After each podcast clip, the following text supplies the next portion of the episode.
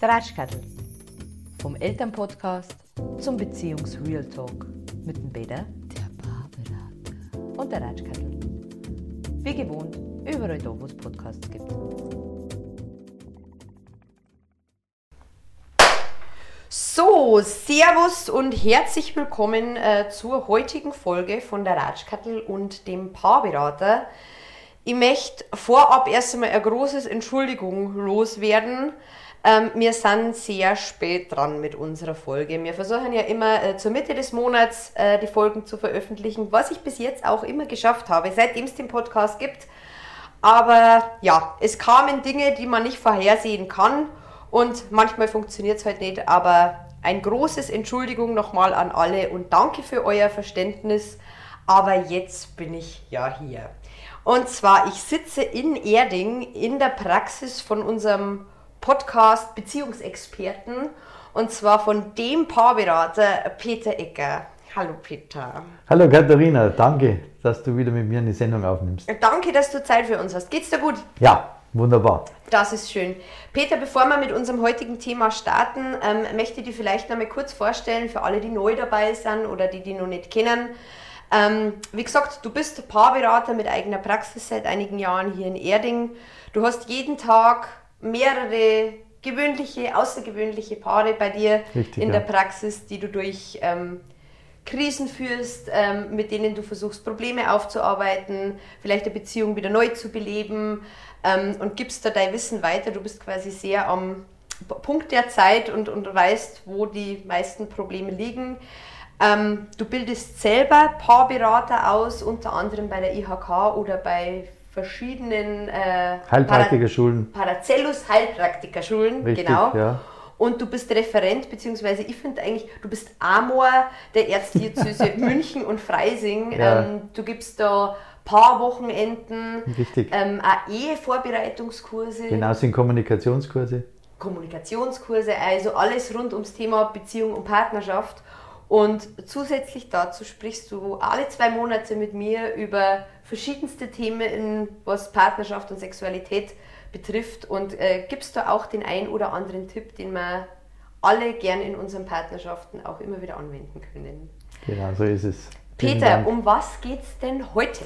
Ja, wir haben ja immer diesen Wechsel alle zwei Monate. Einmal haben wir ein Thema, das sich um Partnerschaft in sich selber dreht. Das kann Kommunikation sein, das kann partnerschaftlicher Umgang sein. Und am zweiten Monat wechseln wir dann immer speziell auf Sexualität.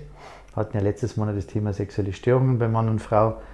Und heute haben wir eben so typische Fehler in Partnerschaften. Ich habe mir so roundabout 15 Fehler mal so rausgesucht, die man gerne macht. Und die gucken wir uns jetzt einfach mal ein bisschen genauer an. Okay, du schickst mir ja immer so eine tolle Zusammenfassung. Wir haben auch immer einen Kernsatz. Ähm, Regelmäßige Hörerinnen wissen das. Und der heutige Kernsatz äh, zum Thema typische Fehler in Partnerschaften lautet, die Vergangenheit lässt sich nicht klären. Und ähm, es gibt, äh, wir beginnen wieder mit einer Studie und zwar, die Zufriedenheit mit Ehe und Partnerschaft kann sich sowohl vorübergehend verändern, etwa nach einem Streit, als auch langfristig. Bislang war unklar, ob es einen typischen Entwicklungsverlauf der Beziehungszufriedenheit über die Lebensspanne und über die Dauer einer Beziehung gibt. Diese Frage haben Janina Larissa Bühler, Samantha Kraus und Ulrich Ort vom Institut für Psychologie an der Universität Bern mit dem Mittel eines systematischen Reviews und einer umfassenden Meta-Analyse Ja, ein bisschen ausführlich. Boah, das sind ha, Wörter. Die Studie wurde soeben in der renommierten Fachzeitschrift Psychological Bulletin veröffentlicht. Für die Untersuchung äh, haben die Forschenden Daten von über 165.000 Personen im Alter zwischen 20 und 76 Jahren und mit einer Beziehungsdauer von drei Monaten bis 46 Jahren zusammengetragen und systematisch ausgewertet. Die Daten stammen aus 165 Einzelstudien, in denen die Probandinnen und Probanden wiederholt zu ihrer Zufriedenheit mit der Partnerschaft äh, befragt wurden. Die Studien stammen aus 16 Ländern, hauptsächlich äh, aus Nordamerika und Europa. Der Beziehungstiefpunkt ist, liegt im Alter von 40 Jahren bei Mann und Frau. Ja, Gut. Die Meta-Analyse zeichnet ein präzises Bild des Entwicklungsverlaufs in Abhängigkeit vom Lebensalter. Im jungen Erwachsenenalter nimmt die Beziehungszufriedenheit ab und erreicht im Alter von 40 Jahren einen Tiefpunkt. Ähm, kannst du Beziehungstiefpunkt mit 40 konkretisieren. Mhm. Was heißt das? Hormone. Ja. Hormone, Hormone, Hormone. Also da gibt es ja diese berühmte Midlife-Crisis, die ja nicht nur Männer haben, sondern die auch Frauen haben. Das heißt, es sind große hormonelle Veränderungen, so mit Anfang bis Mitte 40, die da vor, vor sich gehen. Und äh, das führt zu, einer, zu dieser bekannten Midlife-Crisis, wo man sich einfach nicht so drüber im Klaren ist, ob man da bleiben will oder ob man lieber gehen will. Das ist ein völlig normaler Vorgang. Ähm, das ist ein Punkt, den ich häufig hier auch bei mir in der Praxis habe. Ähm, ist der bei Mann und Frau gleich? Der ist nicht zum selben Lebensalter gleich, aber er beginnt so, sage ich mal, mit Anfang 40. Bei manchen tritt es ein bisschen früher ein, ähnlich auch wie die, ähm, wie die Periode.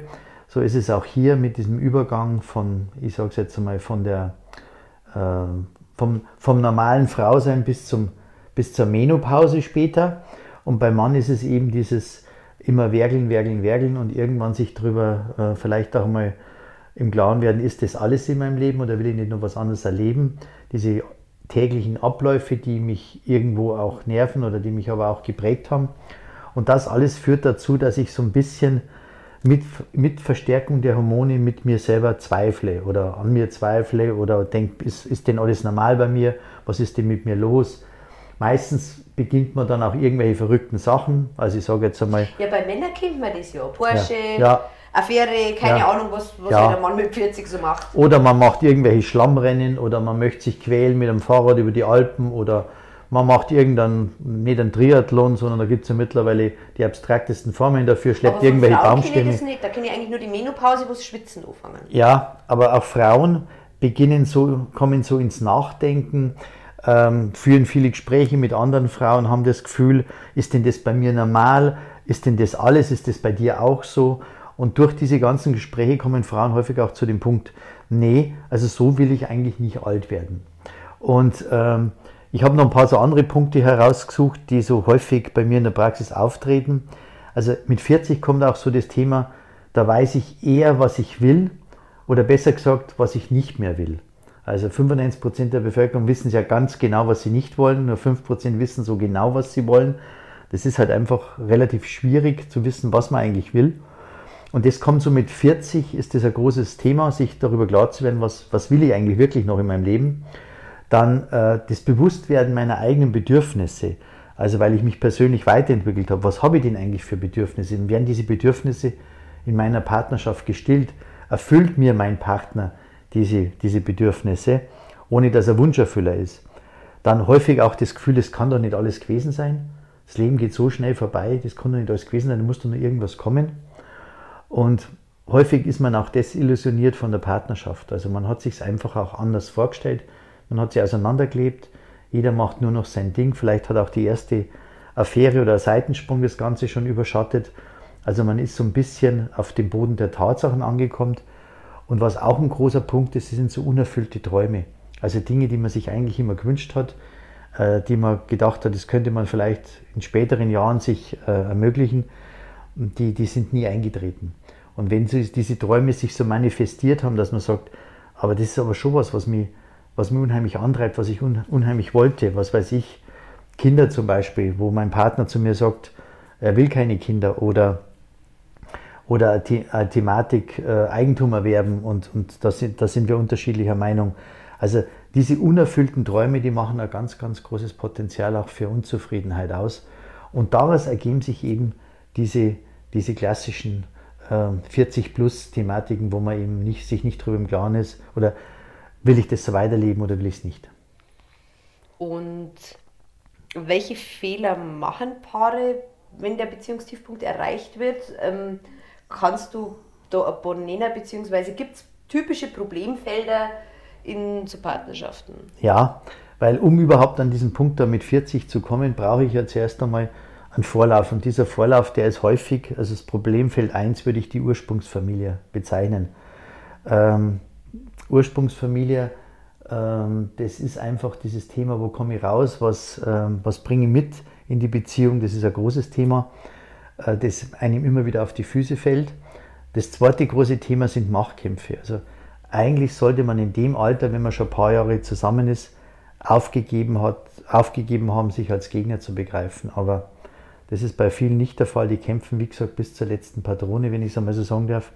Und Machtkämpfe nehmen einfach Lebensqualität und nehmen Lebenskraft auch weg. Ein Problemfeld 3, das wir häufig von Männern kennen, aber das auch Frauen haben, das heißt, sich, sich nicht öffnen können oder wollen. Wir wissen ja von, von mehreren Podcasts, wo wir schon gemacht haben, auch zum Thema Kommunikation, immer dann, wenn ich mich öffne, wenn ich dem Partner, wenn ich mich dem Partner erkläre oder wenn ich sage, was bei mir gerade anhängig ist oder wenn der Partner mir sagt, was das, was er gesagt hat, bei mir auslöst, immer dann komme ich einen Schritt weiter in der Partnerschaft. Wenn ich aber mich nicht öffne oder nicht öffnen kann, dann habe ich eine Blockade. Und dann ja, aber kommt das erst mit 40? Weil wenn ich, wenn ich vorgehe, du hast ja gesagt, meistens haben wir da schon eine gewisse Zeit Vorgeschichte. Ja. Ähm, wird es dann mit 40 erst wichtiger oder? Ich glaube, dann akzeptiert man es irgendwann nicht mehr. Man akzeptiert zum Beispiel als Frau nicht, dass ich einen Partner habe, der nicht mit mir spricht oder der sich nicht öffnet oder von dem ich nicht mhm. alles weiß oder das weiß, was ich eigentlich das Bedürfnis habe, der mich nicht teilhaben lässt an seinem Leben, der sein eigenes Ding macht. Es kann aber auch bei Frauen sein, dass er sich nicht öffnet, zum Beispiel im Thema Sexualität, dass man einfach als Mann irgendwie resigniert und sagt, ja, es hat eh keinen Sinn, das bringt eh nichts, weil ähm, die ist irgendwie so anders oder die ist so verquer oder aber ich weiß gar nicht, warum ist sie so? Was hat sie denn in ihrer Kindheit, in ihrer Jugend erlebt? Liegt mhm. der Missbrauch vor? Das, da gibt es ja Dunkelziffern, die gehen teilweise bis zu 50 Prozent, mhm. was Frauen passiert ist und das ist ja, ist ja letztendlich, so ein Missbrauch ist ja auch lebenslang, das ich da, damit bekomme, weil, weil es verändert ja mein komplettes sexuelles Leben. Und wenn ich mich da nicht erklären kann oder dann mit meinem Partner nicht darüber sprechen kann, dann wird der immer denken, mit mir stimmt doch irgendetwas nicht. Und das ist ein großer, großer, großes Thema. Dieses sich öffnen ist ein Geschenk, das man sich gibt. Und wenn man sich liebt oder sich kennenlernt und auch Ja zueinander sagt, dann sollte man sich dieses Geschenk im Grunde auch schenken, weil das ist das wichtigste Geschenk überhaupt, mhm. dass, man zu, dass man aneinander wächst. Ähm, das vierte und letzte Problemfeld, das ich noch ähm, aufgreifen möchte, das ist keine Zeit füreinander haben. Wir leben in einer Zeit, wo wir noch nie so viel Freizeit hatten wie heute. Also es gab noch nie so viel Freizeitaktivität, noch nie so viel Freizeit. Trotz Corona, wir haben unheimlich viel Zeit Zeit, die wir nicht am Arbeitsplatz verbringen. Und wir schaffen es trotzdem nicht, diese Zeit mit unserem Liebsten zu verbringen, mit unserem, mit unserem Partner. Und wenn ich dem anderen keine Zeit schenke, dann gebe ich ihm keine Wertschätzung, keine Anerkennung, sondern dann signalisiere ich ihm eigentlich, dass ich, ja, dass ich nicht so als wichtig erachte, selbst wenn er das nur hineininterpretiert, aber ich zeige ihm einfach, ja, meine, meine kalte Schulter oder ich zeige ihm einfach den Abstand und äh, Nähe, Nähe äh, ist eigentlich die Belohnung. Also mhm. durch Nähe schaffe ich Belohnung und durch Distanz, äh, das empfinden wir häufig als Abstrafung, als Bestrafung. Okay. Du hast jetzt schon ein paar Beispiele genannt. Ähm, ich finde aber zum Beispiel das erste Problemfeld, die Ursprungsfamilie, das ist ein bisschen abstrakt für mhm. mich. Mhm was meinst du mit Ursprungsfamilie, da wo, da wo ich herkomme und, und, und welche Probleme können da mhm. entstehen? Also grundsätzlich ist es ja so, dass wir ungefähr die Hälfte von dem, was wir sind, tragen wir ja in uns über die Gene, was die Eltern uns mitgegeben haben durch die Geburt oder durch das Entstehen des Lebens. Und die zweite Hälfte ist das, was sie uns, was sie uns vorleben. Oder sagen wir mal das zweite Viertel. Also die Hälfte unseres Lebens ist geprägt, das erste Viertel durch die Gene, das zweite Viertel durch dieses Vorleben der Eltern, weil wir haben ja keine Paralleleltern, sondern wir haben ja meistens nur ein Elternpaar und von diesem Elternpaar lernen wir, die leben uns Dinge vor.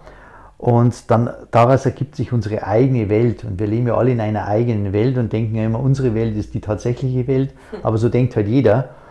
Und das heißt, die Hälfte der Medaille in unserem Leben ist eigentlich schon beschrieben, nämlich durch Gene und durch die, äh, durch die Abstammung her und das, was sie halt eben vorleben. Die zweite Hälfte beschreiben wir selbst. Viele machen sich zu leicht.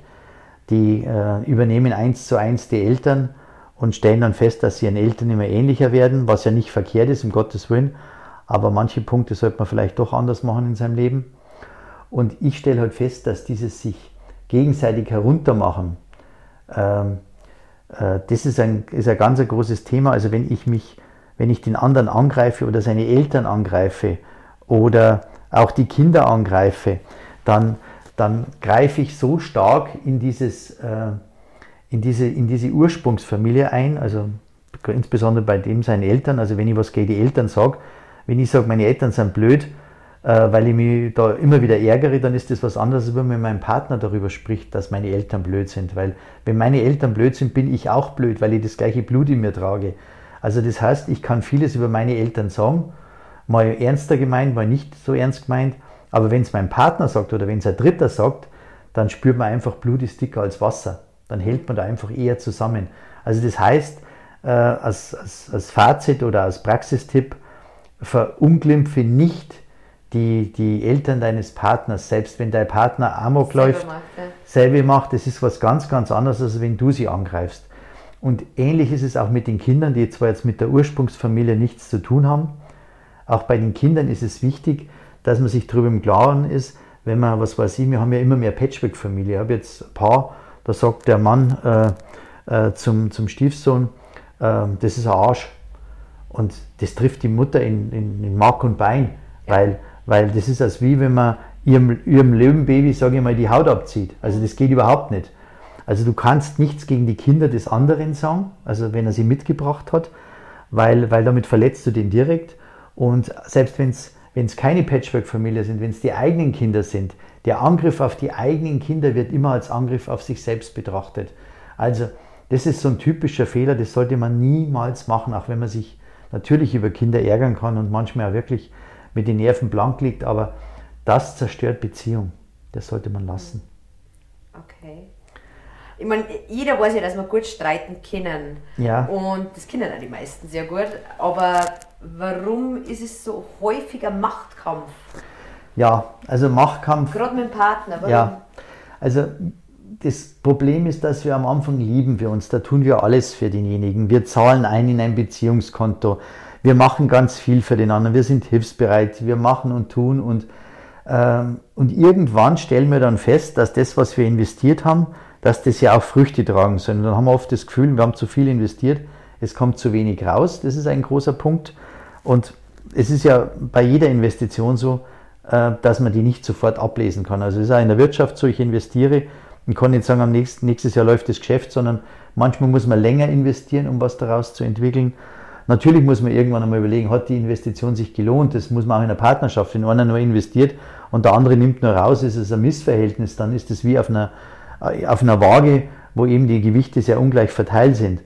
Aber grundsätzlich muss man was in eine Beziehung investieren, also dieses Beziehungskonto füllen.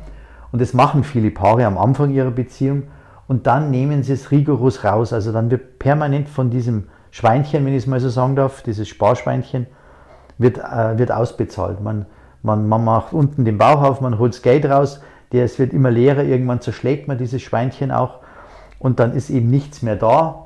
Und ich sage immer, dann ist man schon oft im Dispo. Die Paare, die zu mir kommen, sind häufig im Dispo.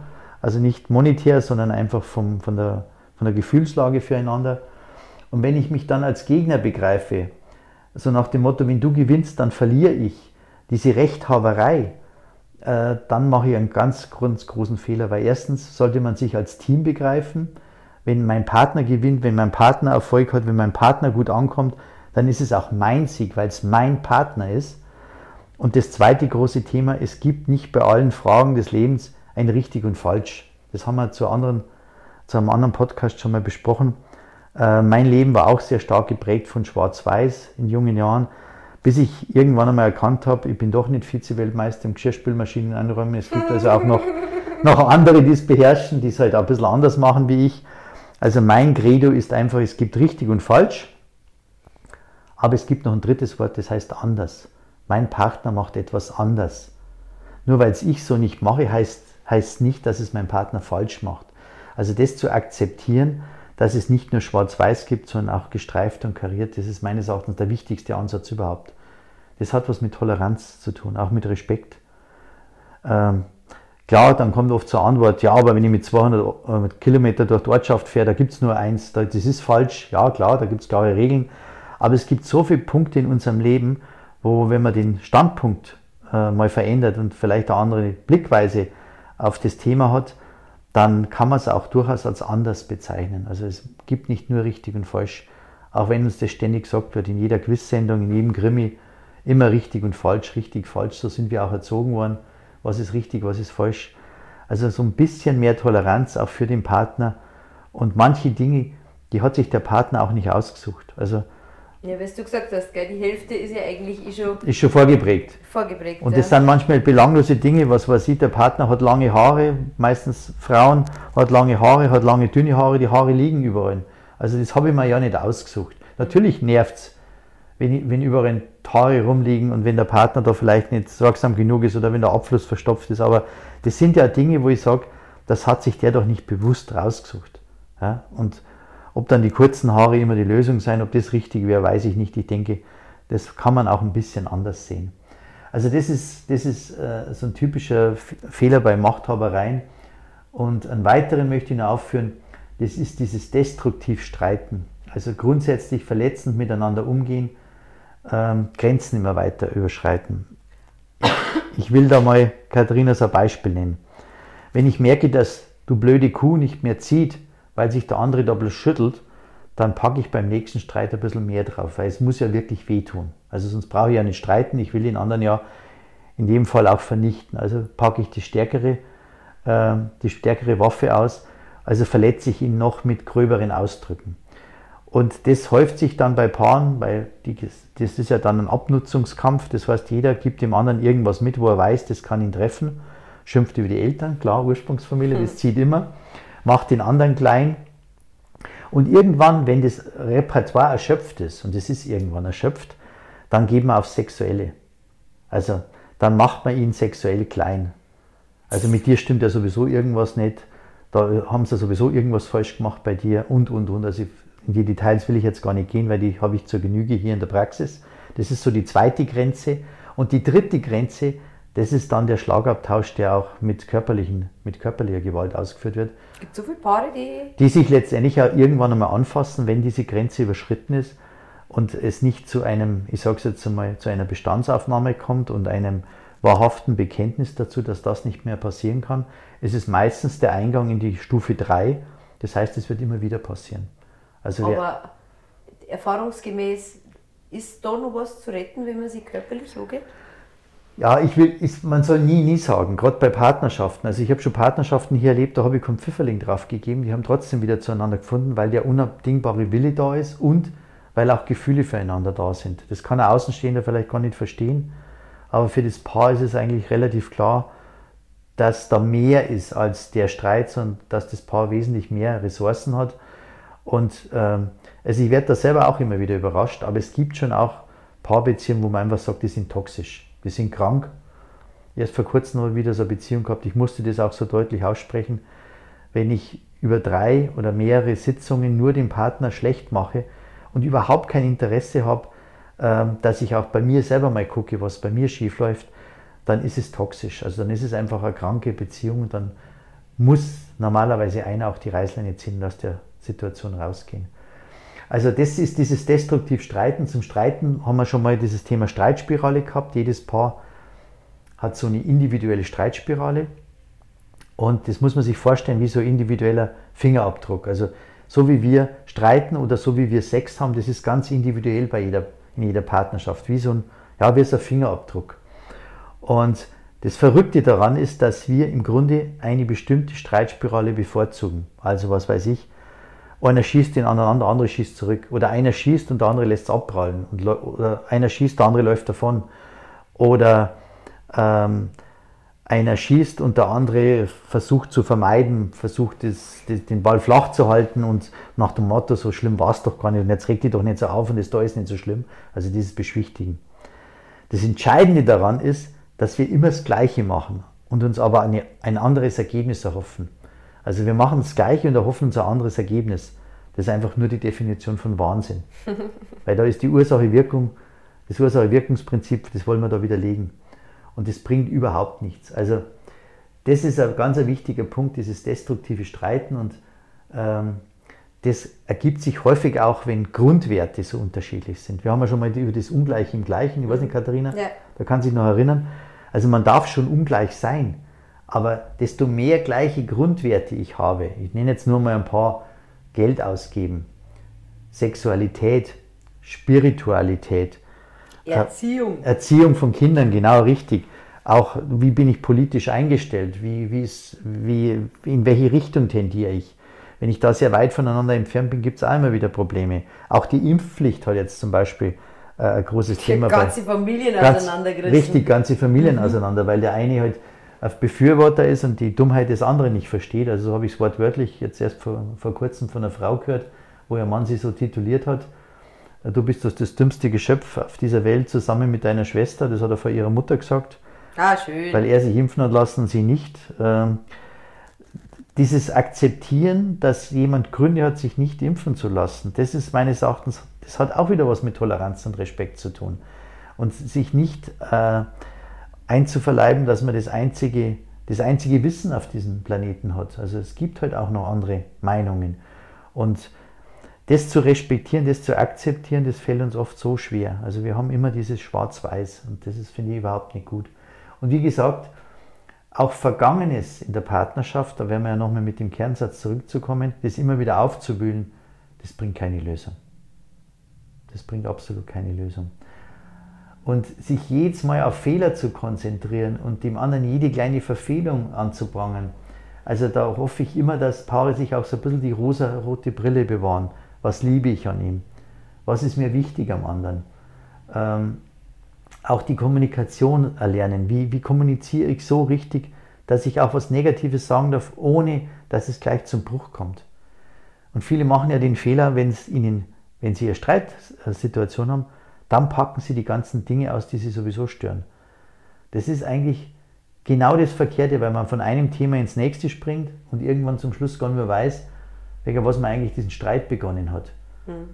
Und viel besser wäre es eigentlich, wenn man sich ganz nah ist, wenn man sie versteht. Ich meine jetzt nicht im Bett beim Sex, um Gottes Willen. Da Danach. hat sie, danach, ja, nicht unbedingt, aber da hat es nichts verloren. Aber ich sage jetzt einmal, wenn man wirklich eine gute Zeit miteinander hat, vielleicht auch einmal im Urlaub, wenn man sich Zeit füreinander nimmt, dass man mal auch solche Themen anspricht, die man gern verändern möchte oder wo man den Partner braucht oder wo man ihm was mitteilen möchte. Aber nein, man wartet immer darauf, bis sowieso knallt, weil dann ist eh alles wurscht. Und hinterher wundert man sich dann, dass man die Beziehung wirklich nachhaltig zerstört Beschädigt hat, und ja. beschädigt, ja, im wahrsten Sinne des Wortes. Also diese Machtkämpfe sind leider Gottes ein ganz, ganz großes Thema. Desto jünger man ist, ist meine Erfahrung, desto mehr neigt man zu Machtkämpfen. Paare, die viele Jahre zusammen sind, äh, begraben diese, dieses Kriegsbeil irgendwann, symbolisch vielleicht sogar mal im Garten. Nennt man das Resignieren? Man kann auch, es auch als Resignieren bei manchen bezeichnen, sagen, es nützt eh nichts. Die Essmanieren, die werde ich ihm nie abgewöhnen, aber vielleicht sollte ich mit ihm mal darüber sprechen, was seine, seine Essmanieren bei mir auslösen, wie sich das für mich anfühlt. Dann ist er eher dazu bereit, was zu verändern, als wenn ich sage, du bist der einzige Mensch auf dem Planeten, der schlürft und ich finde es widerlich, das wird wahrscheinlich keine Änderung hervorrufen.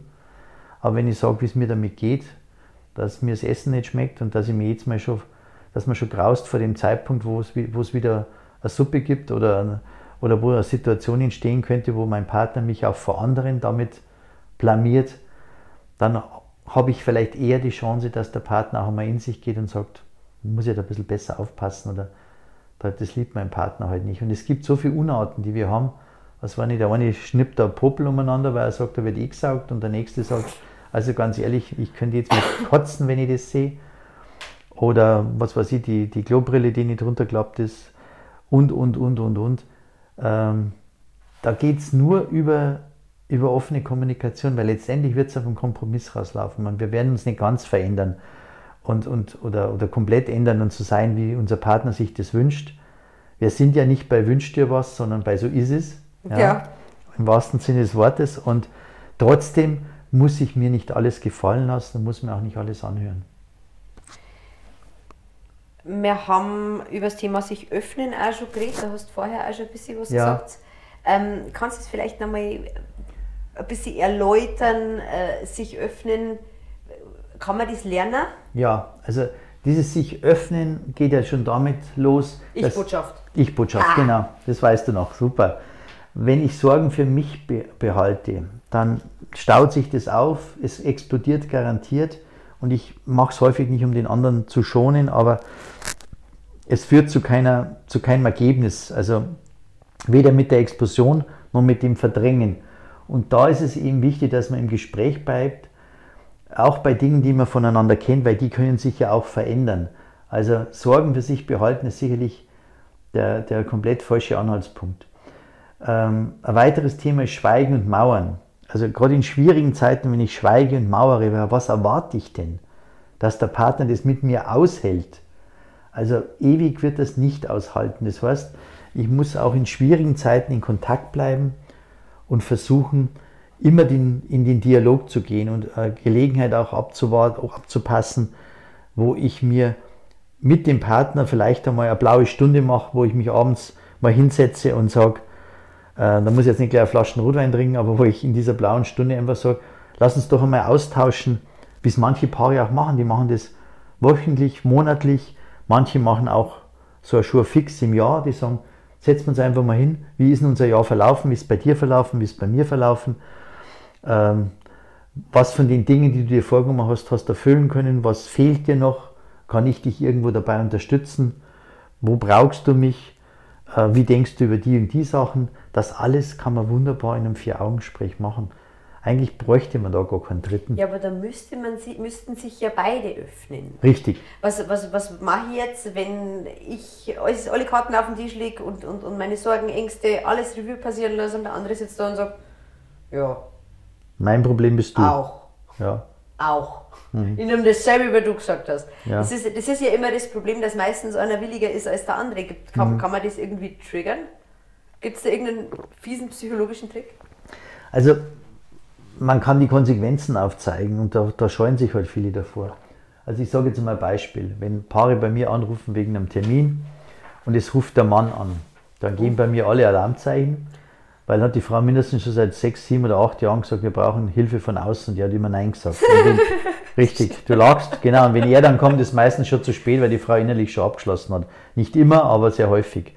Wenn sie anruft, ist es meistens das bessere Zeichen, weil dann will sie in der Beziehung arbeiten, wenn sie ihn dann auch noch ins Boot kriegt, dass er mitgeht, dass er sich mit der Beziehung auseinandersetzt und dass er es besser machen will. Und da muss man ja auch dazu sagen, es gibt ja Gottlob heute auch andere Männer, die sind ja wesentlich aufgeschlossener, die, ähm, die wissen, dass es ohne Dialog nicht funktioniert. Also wenn sie sich so benehmen, sage ich jetzt einmal, wie, am, wie es häufig am Bau oder in, bei irgendwelchen äh, äh, Männer, Männerunternehmungen äh, zugeht, da wird man eine Frau nicht äh, für das begeistern können, sage ich mal. Man muss schon versuchen, den Partner auch mit ins Boot zu holen. Und Frauen sind einfach sozial und kommunikativ wesentlich besser aufgestellt. Aber das kann man lernen. Nur, ich sage es nochmal, wir sind hier in der Erwachsenenbildung. Das ist eine Freiwilligkeit. Wenn ein Mann das nicht möchte, muss ich es akzeptieren. Dann kann ich nur meine Schlüsse daraus ziehen. Der Schluss kann sein, wenn ich Dinge zu besprechen habe, bespreche ich es mit meiner Mutter oder mit der Freundin. Das kann ich als Lösung haben, wenn das für mich praktikabel ist. Es kann aber auch der Schluss sein, so möchte ich nicht alt werden. Also manchmal braucht man auch so einen sanften Druck, um in die Veränderung zu gehen und nicht erst, wenn es zu spät ist. Also ich erlebe immer wieder Männer hier, die ganz überrascht sind, dass dieses Gespräch so viel bringt. Ich erinnere mich jetzt an, an, an ein Paar, das vor einigen Wochen hier bei mir war, wo er gesagt hat, also jetzt kann ich ja vor allem über Sexualität sprechen, ohne dass ich mich schäme. Das habe ich mir nie vorstellen können, dass das geht. Doch es geht. Und die Partnerin ist wahnsinnig dankbar dafür, dass sie das Thema jetzt mal ansprechen darf und Veränderungen ansprechen darf und nicht immer der gleiche Standardsex oder die, die unerfüllten Bedürfnisse, die man damit auch hat. Aber dazu gehört einfach, dass man, dass man da im Gespräch bleibt. Und ich glaube, das ist, das ist ein ganz ein großes Thema mit dem sich öffnen können, weil das ist diese große Tür.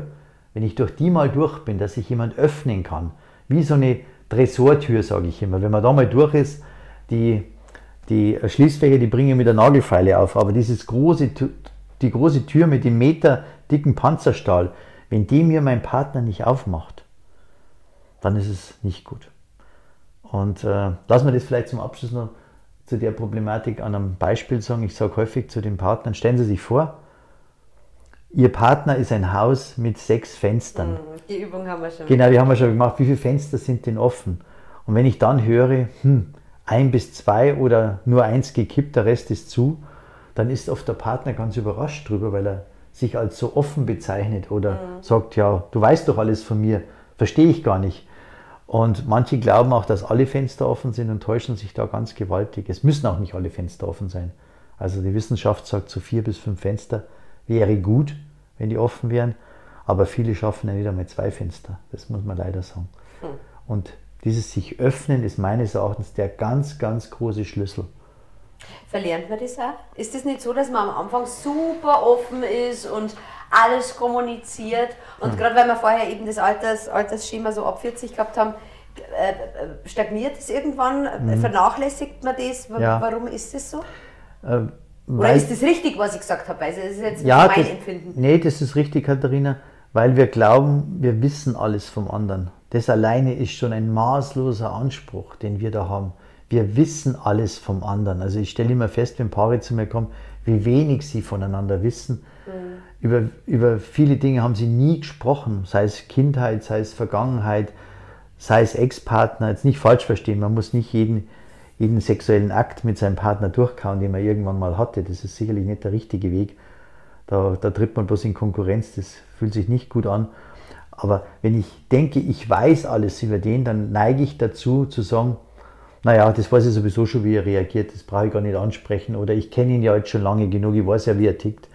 Dann nimmt man dem anderen auch die Chance, dass er sich verändern kann in manchen Dingen, auch seine Anschauungsweise verändern kann.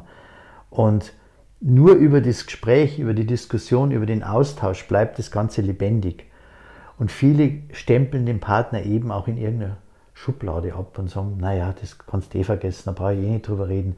Und dadurch, dass ich schon so eine negative Einstellung habe, ist eine selbsterfüllende Prophezeiung, wird es mhm. wahrscheinlich auch nicht funktionieren. Und ich glaube, wir sind es auch ein Stück weit verpflichtet dem anderen, dass wir diesen Dialog aufrechterhalten. Und nochmal, Frauen investieren häufig auch viel, viel mehr in eine Beziehung, viel, viel länger in eine Beziehung, weil ähm, Frauen eher die Beziehungspflege betreiben. Das heißt aber nicht, dass sich Männer komplett rausziehen dürfen. Also so wie es früher war, jetzt habe ich, jetzt werbe ich um das Weibchen und jetzt habe ich sie und jetzt stecke ich sie in meine Höhle und dann schaue ich sie mir von, von außen an und dann gehe ich wieder auf die Jagd und suche das nächste Weibchen. Also ich glaube, über das Alter oder über diesen, dieses, diese Phase der Menschheit sind wir hinaus. Das heißt, man muss sich schon darüber im Klaren sein, sage ich auch häufig zu den Paaren, dass man zusammenkommt, braucht man zweimal ein Ja. Ich brauche ein klares Ja für meinen Partner, dass ich mit ihm gehe. Haben wir ja früher gemacht, diese Zettelchen, willst du mit mir gehen? Ja, nein, vielleicht. Und ich brauche zweimal ein Ja. Ich brauche das Ja auch vom, vom Standesbeamten. Aber dass ich mich trenne, reicht ein Nein. Wenn einer aus der Beziehung raus will, wenn einer nicht mehr weitermachen will, wenn einer ausschert, wenn einer mir Nein kommuniziert, und das muss er ja nicht mal aussprechen, sondern sich einfach nur von mir abwenden oder nicht mit mir in die Kommunikation geht oder sich nicht mehr öffnet, dann reicht ein Nein, dass letztendlich die Beziehung, dass die auseinanderbricht. Also man weiß gar nicht auch häufig, wie fragil so eine Paarbeziehung ist. Weil einer alleine hat die Macht, diese Beziehung zu beenden. Also ich müsste eigentlich ein großes Interesse daran haben, dass mein Partner nie auf die Idee kommt, Nein zu sagen.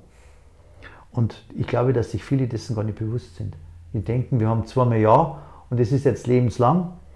Und äh, dann. Bis dass der Tod euch scheidet. Genau. Und dann stellen wir fest, auch in der nächsten Sendung, dass es durchaus auch andere Beziehungsmodelle gibt und dass es unter Umständen äh, eine fatale Fehleinschätzung war mit diesem klaren Ja. Ist das dann eine gute Idee, so was Heidi Klum macht äh, oder mal gemacht hat in einer anderen Ehe, ähm, äh, jedes Jahr das Jahr zu wiederholen?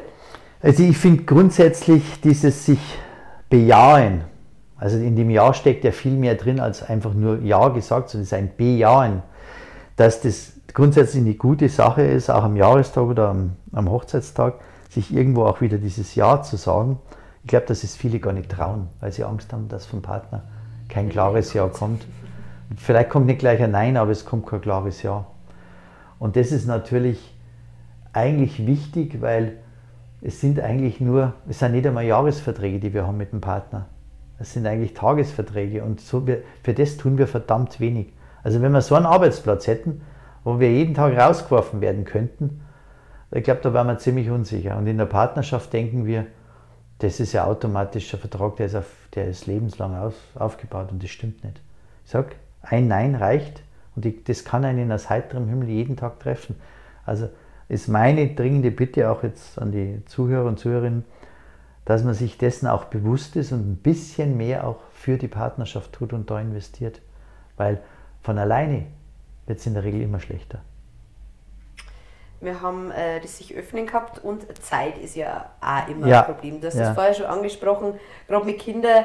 Ähm, wir haben es ja schon häufiger gehabt, äh, diese blaue Stunde hast du, hast du ja. gesagt, was, was, was manche Pärchen machen. Hast du vielleicht noch andere Tipps, ähm, wenn man sich Zeit füreinander äh, ganz bewusst nehmen kann? Ja, also häufig ist es ja so, wir haben das auch in einem anderen Podcast schon mal besprochen, es gibt ja zwei Ichs werden ein Paar. Ja? Dann kriegen sie Kinder, dann werden sie Familie, dann gehen die Kinder aus dem Haus, dann bin ich wieder Paar dann stirbt einer früher in der Regel und dann bin ich wieder ich. Also so ist es rein von der Theorie, aber so funktioniert es nicht. Also so geht es definitiv nicht.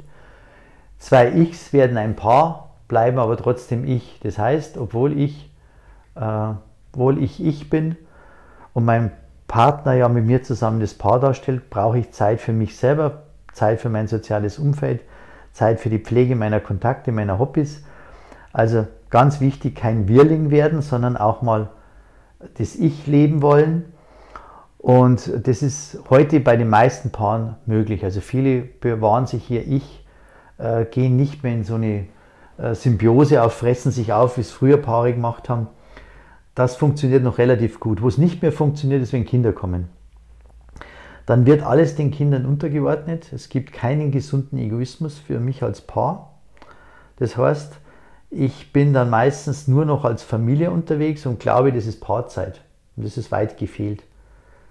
Und ich habe trotzdem Anspruch auf ich und trotzdem auf Paar. Ich teile es jetzt einfach mal auf. Ich sage jetzt einfach mal, wenn ich kleine Kinder habe, was weiß ich, zwei, drei Jahre, dann ist 5% äh, ich und vielleicht 5% Paar, 90% ist Familie.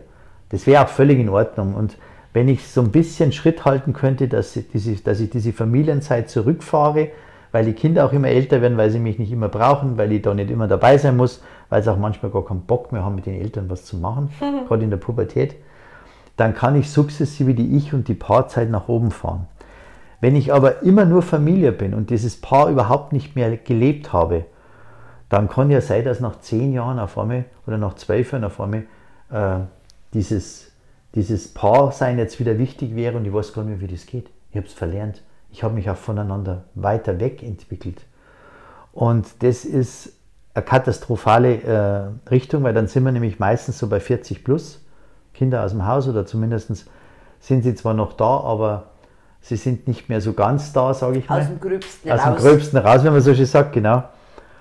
Und dann ist es häufig so, dass ich den Partner teilweise gar nicht, äh, dass ich den gar nicht wiedererkenne, weil ich mir denke, Mensch, wie hat sich denn der verändert? Oder ich habe die Veränderung gar nicht mitgekriegt. Und ich glaube, man muss Schritt halten, man muss den anderen an der eigenen Entwicklung teilhaben lassen. Das kann ich nur, wenn ich mir Paarzeit nehme. Und ich sage jetzt ganz bewusst, einmal im Monat ein paar Stunden ohne Kinder, wenn ich ganz kleine Kinder habe.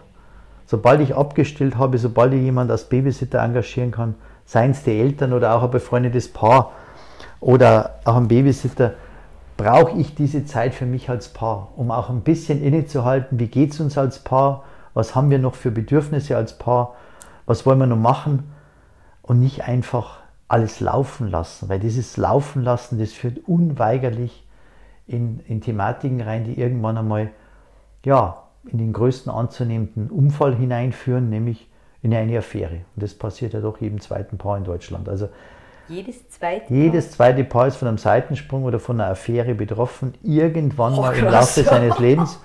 Das kann ein One-Night-Stand sein, das kann aber auch eine Liaison sein, die über mehrere Jahre läuft. Und wir alle sind so blauäugig zu glauben, uns passiert es nicht, es passiert nur den anderen, weil es ist ja total spannend, über die anderen zu lästern, dass die es nicht hingekriegt haben. Und dann wundert man sich, dass man 18 Monate später selber davon betroffen ist. Also ich glaube, die beste Vorsorge, die man für sich als Paar treffen kann, ist eine gute Kommunikation, eine offene Kommunikation, sich Zeit füreinander zu nehmen und diese Zeit auch mit Kommunikation zu füllen und nicht nur mit dem Fernsehprogramm.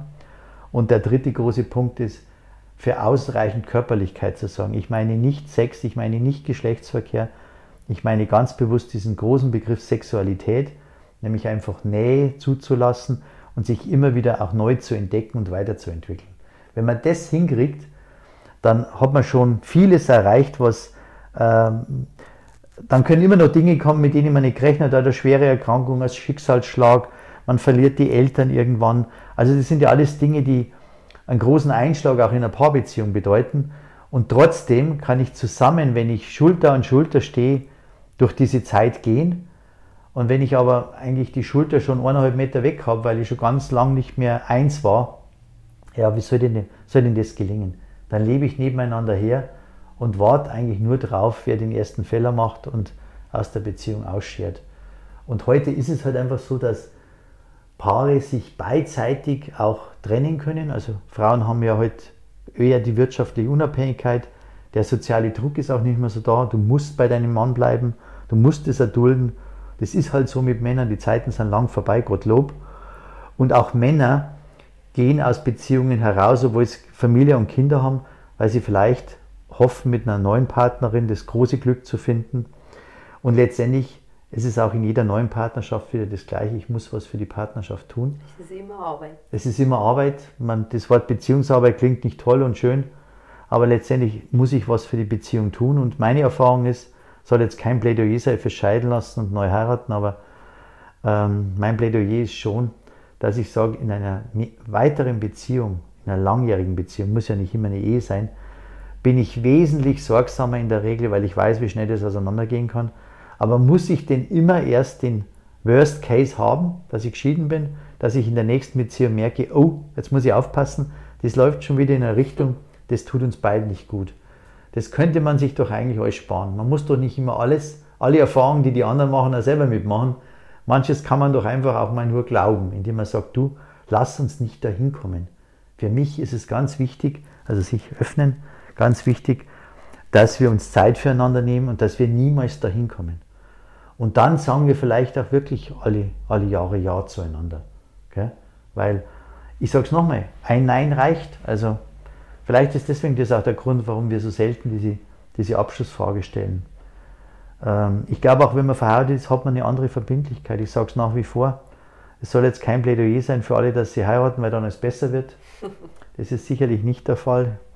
Nur dieses ganz klare Ja zueinander und dieses Ja immer wieder zueinander oder vielleicht auch nach 10 oder 15 oder 20 Ehejahren das, dieses Gelöbnis auch nochmal zu erneuern, das ist Qualität. Da ziehe ich den Hut.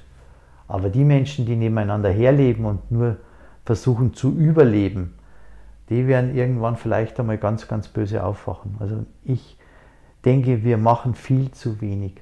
Also ganz ehrlich, die Paare, die zu mir kommen, kommen meistens um 5 vor 12 oder zwei Minuten nach 12. Es ist wirklich, das Wasser steht unter den Nasenlöchern und dann holt man sich als letzter, als, als letzter Zug, holt man sich noch Hilfe. Manchmal gelingt es noch, kann man das, äh, das, das Boot noch rumreißen, aber manchmal ist es viel zu spät, weil die, die Enttäuschung und, die, und der Frust und auch die, die Wut auf den anderen so tief steckt, dass sie kaum mehr auszuräumen sind. Und ich sage immer, lasst es, lasst es doch gar nicht dazu kommen. Tut's was füreinander, nehmt euch die Zeit füreinander und wenn es nur ein Abend im Monat ist mit ganz kleinen Kindern, das ist das Minimum. Und vielleicht noch was, es geht auch um Rituale.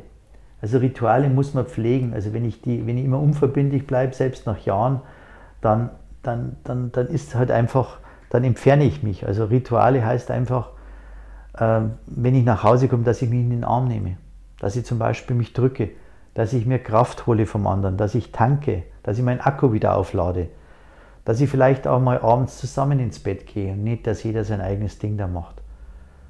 Also ich denke, das ist doch möglich, dass vielleicht er eine Stunde früher geht und sie geht eine Stunde später und dann einigt man sich halt, wenn man einen zwei Stunden Puffer hat. Das ist alles machbar wenn man es nur will. Und wenn man sagt, naja, ich brauche das nicht mehr und geht dann jeder in sein eigenes Zimmer, wobei das jetzt kein Plädoyer sei, soll für ein gemeinsames Schlafzimmer, aber es erleichtert schon vieles, ähm, dann wird es halt immer schwieriger. Und für das, das ist wieder das mit dem Spielfeld. Ja. Ha, genau. bin ich überhaupt nur am Spielfeld? Genau, bin ich überhaupt nur am Spielfeld, stehe ich am, Am Seitenrand gucke ich schon über die Auslinie, bin ich schon mehr oder weniger Richtung Ersatzbank. Oder dieser berühmte Spruch, dieser Kernsatz der Liebe, verlass das Spielfeld nicht. Nein, ich bleibe auf dem Spielfeld und ich möchte auch, dass du in meiner Sichtweise, äh, dass du in meiner Nähe auf dem Spielfeld stehst, dass wir zusammen dieses Spielfeld auch gemeinsam gestalten können. Das ist sowas von wichtig. Und wie gesagt, meistens merkt man erst, wenn es zu spät ist. Das ist das Große. Was auch wichtig ist, dass man nicht stagniert miteinander. Man braucht immer wieder Ziele, Visionen, Vorstellungen. Und wenn es total abstrakte Dinge sind, was weiß ich, dass man sagt, was machen wir denn im Alter?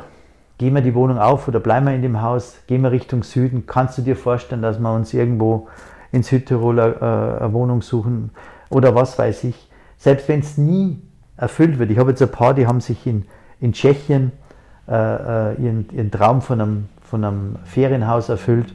Also auch total Dinge abseits der Regel. Also man hört ja immer nur Gardasee oder, oder Mallorca, aber auch Dinge abseits des normalen ähm, Mainstreams, wo man sagt, das kann ich mir mit dir vorstellen.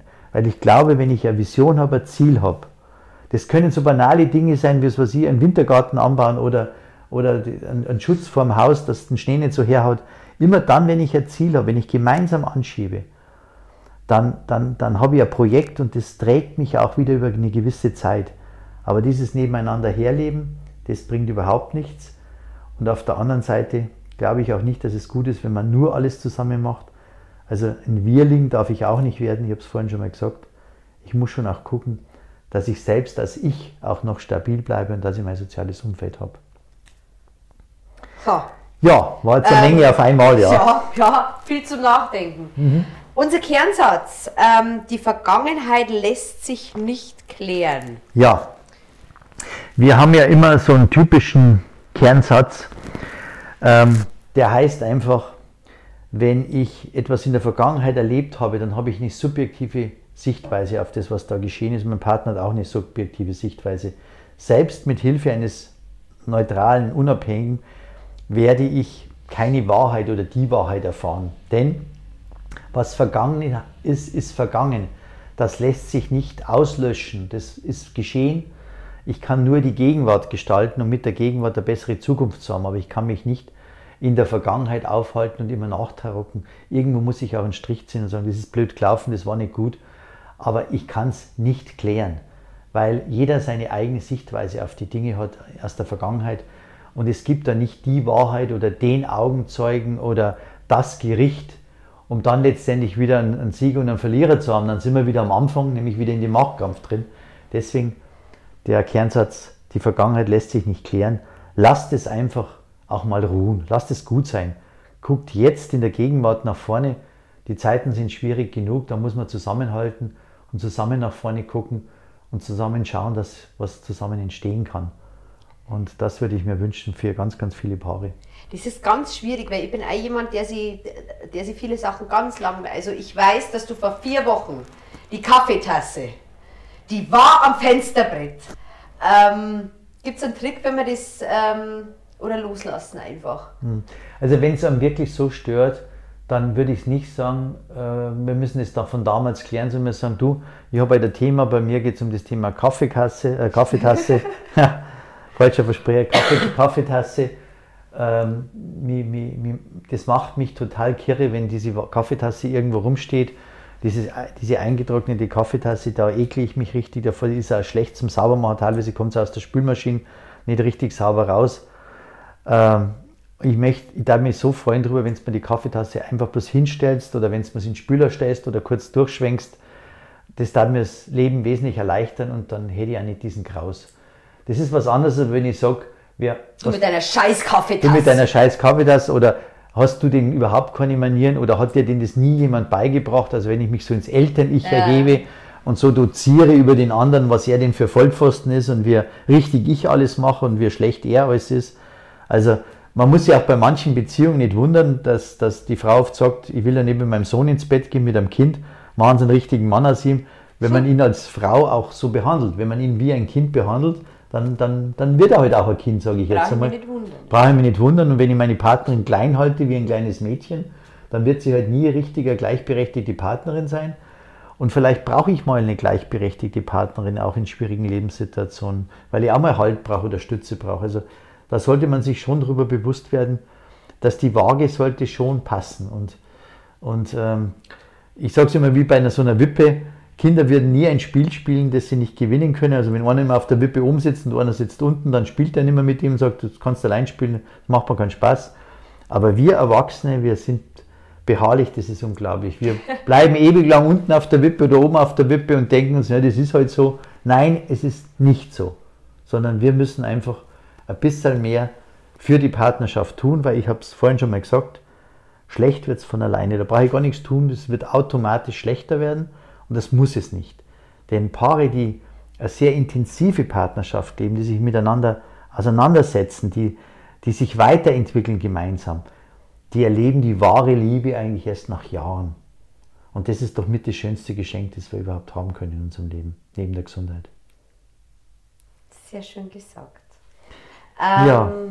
Im nächsten Podcast im Mai geht es wieder um das Thema Sexualität. Wir wechseln uns ja immer ab.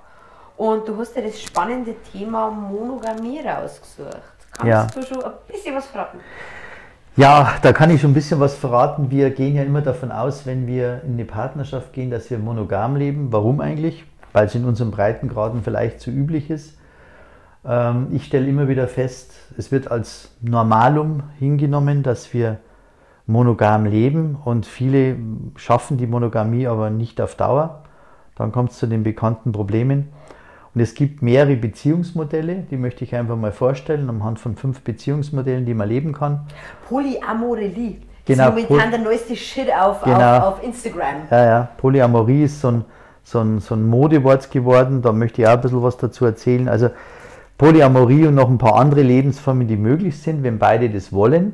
Wie gesagt, ähm, moralische Verurteilung kann man vielleicht von dem einen oder anderen kriegen, aber das muss einem wurscht sein, weil man lebt ja schließlich das Leben mit seinem Partner und wenn das in Einverständnis äh, passiert, dann, dann ist es ja auch völlig in Ordnung. Nur man muss sich darüber im Klaren sein. Ich werde da auch den einen oder anderen, äh, die eine oder andere Situation hier bei mir in der Praxis berichten können, natürlich anonym. Und es gibt durchaus Beziehungsformen, die ja, die lebbar sind. Ob sie auf Dauer die bessere Lösung sind, das muss jeder für sich selber entscheiden. Aber automatisch von der Monogamie auszugehen, das ist meines Erachtens ein fataler Fehler, der vielen dann irgendwann einmal auf die Füße fällt. Hm. Also, es, es wird spannend. Es wird bin, spannend und ich freue mich auch schon.